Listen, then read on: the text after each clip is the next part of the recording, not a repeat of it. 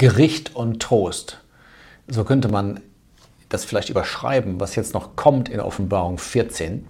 Wir stehen da in Vers 8 und wir haben gesehen schon, Offenbarung 14 ist ja so eine Art Panorama von sieben Ereignissen, die die Frage beantworten, ob Gott die Erde aufgegeben hat. Und die ersten beiden haben schon gezeigt, die Antwort ist ganz klar nein. Denn Gott zeigt zuerst das Lamm auf dem Berg Zion mit 144.000, also eine Anspielung auf das tausendjährige Friedensreich. Und Gott sagt, das kommt noch. Und zweitens haben wir gesehen, schon in Vers 6 und 7, dass es auch eine Botschaft geben wird für Menschen aus anderen Völkern, und zwar dieses ewige Evangelium. In diesem Video wollen wir kurz die letzten fünf dieser Begebenheiten ansehen. Und wir werden feststellen dabei, dass sie nicht in chronologischer Reihenfolge berichtet werden.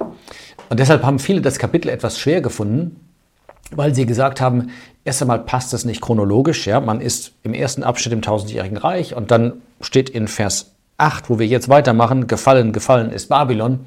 Und offensichtlich muss doch dieses Gericht vorher kommen, bevor das Reich kommt. Ja, es ist auch nicht chronologisch. Es ist ein thematisches ähm, Tableau, ein, ein thematisches Panorama, das uns einfach die Gedanken Gottes zu diesem Thema zeigt. Äh, ein zweiter Punkt, den sollte ich vielleicht auch noch erwähnen, warum, es, warum dieses Kapitel 14 manchmal als etwas schwierig angesehen wird, ist, dass hier Dinge angesprochen werden, die später in der Offenbarung noch ausführlich kommen. Man kann das für jeden dieser sieben Abschnitte zeigen. Ja, das Reich kommt ausführlich in Kapitel ähm, 20. Was wir jetzt hier lesen von Babylon, das kommt auch nochmal ausführlich in Kapitel 17 und 18. Und auch die späteren Abschnitte kann man verbinden mit Abschnitten, die später kommen. Und man fragt sich, warum? Aber ich glaube, das haben wir erklärt jetzt, weil Gott uns thematisch diese Übersicht geben will. Vers 8 sagt, und ein anderer zweiter Engel folgte und sprach, Gefallen, gefallen ist Babylon die Große, die von dem Wein der Wut ihrer Hurerei alle Nationen hat trinken lassen. Wer ist gemeint mit Babylon? Wie gesagt, manchmal muss man ein Stück weiterlesen. In Kapitel 17 und 18 wird das sehr, sehr klar werden.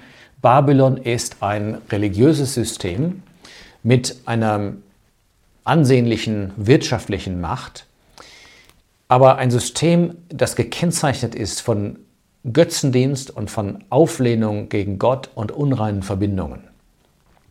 Und es ist nicht schwer festzustellen, dass es da einen ganz starken Kontrast gibt zwischen zwei Systemen. Beide werden jeweils als eine Frau bezeichnet und als eine Stadt. Da ist auf der positiven Seite natürlich die Versammlung. Sie ist die Braut Christi, die Braut des Lammes und sie ist auch Jerusalem. Die heilige Stadt, Vers 2, das neue Jerusalem aus dem Himmel herabkommt. Auf der anderen Seite ist auch ein System, aber das wird bezeichnet nicht mit Braut, sondern mit Hure und nicht mit Jerusalem, sondern mit Babylon. Und diese Stadt steht für die abgefallene Christenheit ohne Christus. Im Zentrum sicherlich das römische System, die römisch-katholische Kirche. Und das ist jetzt kein Seitenhieb oder Stich irgendwie gegen Menschen, die in diesem System sind. Schon gar nicht gegen Gläubige, die es gibt in diesem System, ja, die wir lieben als Kinder Gottes. Sondern ich spreche jetzt einfach nur über das System als solches. Mehr dazu, wenn wir zu Kapitel 17 und 18 kommen. Aber was hier wichtig ist, gefallen. Gott sagt, auch damit wird es ein Ende haben. Wir werden merken übrigens, es geht ganz besonders um Europa und um Israel. Und Europa ist natürlich das Gebiet, wo das Christentum ganz besonders Fuß gefasst hat. Heute merken wir schon, wie Europa sich immer mehr davon löst und wie die Christenheit immer mehr abfällt von Christus und von dem biblischen Glauben. Aber Gott sagt, ich werde dieses System, wenn alle Gläubigen herausgenommen sind, dann werde ich dieses System richten. Gefallen ist Babylon. Übrigens, hier steht die große. Eine große Stadt ist nicht immer eine gute Stadt. Kapitel 17, Vers 18 sagt, die Frau, die du sahst, ist die große Stadt.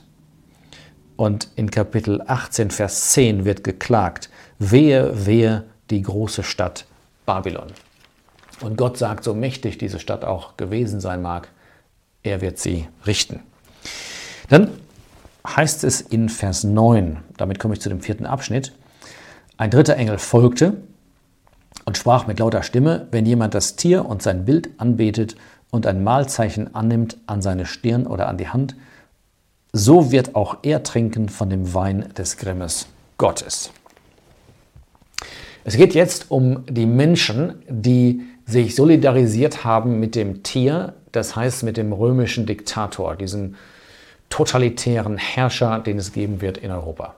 Und Gott sagt, wer das tut, wer sich auf die Seite dieses Mannes gestellt hat, der wird ins Gericht kommen. Und das ist so ernst hier. Dieser Abschnitt macht sehr, sehr klar, dass das Gericht über die Ungläubigen, auch aus dieser Zeit, ein ewiges Gericht sein wird. Bevor ich darauf weiter eingehe, da kommt gleich ein Ausdruck zu, aber vorher wollte ich noch etwas sagen zu diesem Ausdruck hier, er wird trinken von dem Wein des Grimmes Gottes, der unvermischt in dem Kelch seines Zorns bereitet ist. Dieses Bild, der Wein, ähm, wird oft benutzt, um die Intensität zu zeigen. Äh, wir hatten das gerade bei Babylon, da steht der Wein der Wut ihrer Hurerei. Da wird die Intensität ihrer Unreinheit äh, ausgedrückt. Jetzt geht es um die Intensität des Zornes. Und mir fällt auf dabei, dass hier das Wort Kelch vorkommt. Und das erinnert uns an den Herrn Jesus, der den Kelch angenommen hat aus der Hand des Vaters. Und das war ein Kelch des Zornes. Das war ein Kelch, der beinhaltete, dass der Jesus das Gericht über die Sünde tragen müsste, dass er unsere Sünden an seinem Leib auf dem Kreuz tragen würde und dass Gott ihn dafür richten würde. Das ist der Grund, warum wir nicht dieser Zukunft entgegengehen brauchen, weil der Herr Jesus für jeden, der glaubt, stellvertretend den ganzen Zorn Gottes getragen hat. Aber hier sind es die, die das nicht annehmen, die sich stattdessen auf die Seite des Tieres gestellt haben und dann steht da, sie werden trinken ja, von diesem Zorn Gottes, dem sie dann ausgesetzt sein werden. Und er wird mit Feuer und Schwefel gequält werden vor den heiligen Engeln und vor dem Lamm. Und der Rauch ihrer Qual, Vers 11, steigt auf von Ewigkeit zu Ewigkeit. Zwei Dinge dazu. Das eine ist, das ewige Verlorensein bedeutet nicht, dass man kein Bewusstsein hat oder einfach nur in Unwissenheit wäre über Gott, sondern es steht hier eindeutig, es hat zu tun mit Qual, die tief empfunden wird. Und das Zweite ist, es ist nicht endlich, das ist das Erschreckende, sondern es ist unendlich. Hier steht dieser Ausdruck, ich habe eben darauf angespielt, von Ewigkeit zu Ewigkeit. Es stimmt zwar, dass im Griechischen ein Wort benutzt wird, also Äon, Zeitalter, das kann auch ein endliches Zeitalter meinen, aber von Ewigkeit zu Ewigkeit bedeutet immer weiter. Und andere Stellen im Neuen Testament bestätigen das ganz klar das ewige Gericht. Zum Beispiel Johannes 3, Vers 36, der Zorn Gottes bleibt auf ihm. Auch ohne das Wort ewig ist es schon absolut bestätigt. Sie haben keine Ruhe Nacht und Tag, die das Tier und sein Bild anbeten, wenn jemand das Mahlzeichen seines Namens annimmt. Wir haben darüber gesprochen. Siehe Offenbarung 13, da war ein gewaltiger Druck in dieser Diktatur. Man konnte nicht mehr kaufen, handeln, normal leben wenn man sich nicht diesem Druck beugte und das Malzeichen annahm. Da war es das Leichtere, es ist ja noch zukünftig, da wird es das Leichtere sein, einfach nachzugeben. Aber es ist nicht das Richtige. Hier steht, dass das Gericht wartet auf die, die das tun. Wenn wir von ewigem Gericht sprechen, müssen wir immer daran denken, dass Gott erstens alles gegeben hat, um uns davor zu schützen, nämlich seinen eigenen Sohn. Und zweitens, dass Gott in unendlicher Geduld gewartet hat, geworben hat um unser Ja, um uns davor zu schützen. Vers 12 sagt, hier ist das Ausharren der Heiligen, die die Gebote Gottes und den Glauben Jesu bewahren. Ein schönes Kennzeichen für die Gläubigen in dieser Zeit, aber auch für die Gläubigen heute. Der Gehorsam Gott gegenüber und der Glaube. Dann kommt das ist jetzt der fünfte Abschnitt in diesem Kapitel, ein Wort an die Märtyrer, Vers 13. Und ich hörte eine Stimme aus dem Himmel sagen, schreibe, Glückselig die Toten, die im Herrn sterben von nun an.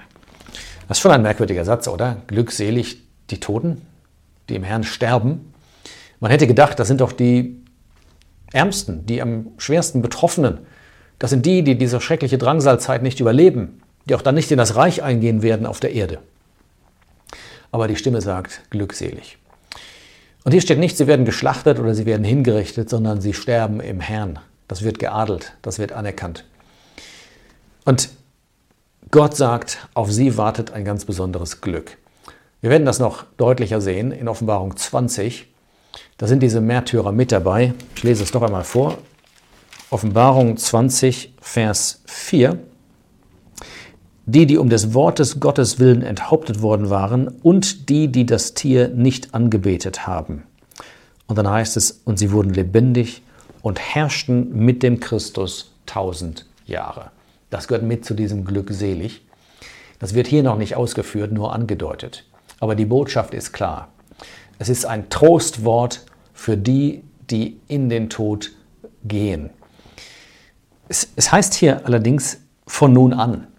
Und ich denke, hier wird besonders der Augenblick ins Auge gefasst, wo die große Drangsal zu Ende geht, wo der letzte Märtyrer sein Leben gelassen hat. Die Gruppe wird als Ganzes gesehen und sie werden glückselig gesprochen. Sie werden tatsächlich eingehen in ein noch größeres Glück als die 144.000, die wir gesehen haben in Vers 1 auf der Erde. Und dann aber noch etwas am Ende von Vers 13. Ja, spricht der Geist, damit sie ruhen von ihren Arbeiten, denn ihre Werke folgen ihnen nach. Es wird hier bestätigt, es wird hier beschrieben, dass diese Märtyrer endlich Ruhe haben. Sie waren gequält und gejagt worden, sie hatten Mühe und Not gehabt, aber dann ruhen sie. Und das Zweite ist, alles, was sie getan haben in ihrem Leben für Gott, für den Herrn, Daran wird Gott sich erinnern. Es wird nicht vergessen werden. Ihre Werke folgen ihnen nach. Und das gilt übrigens auch heute.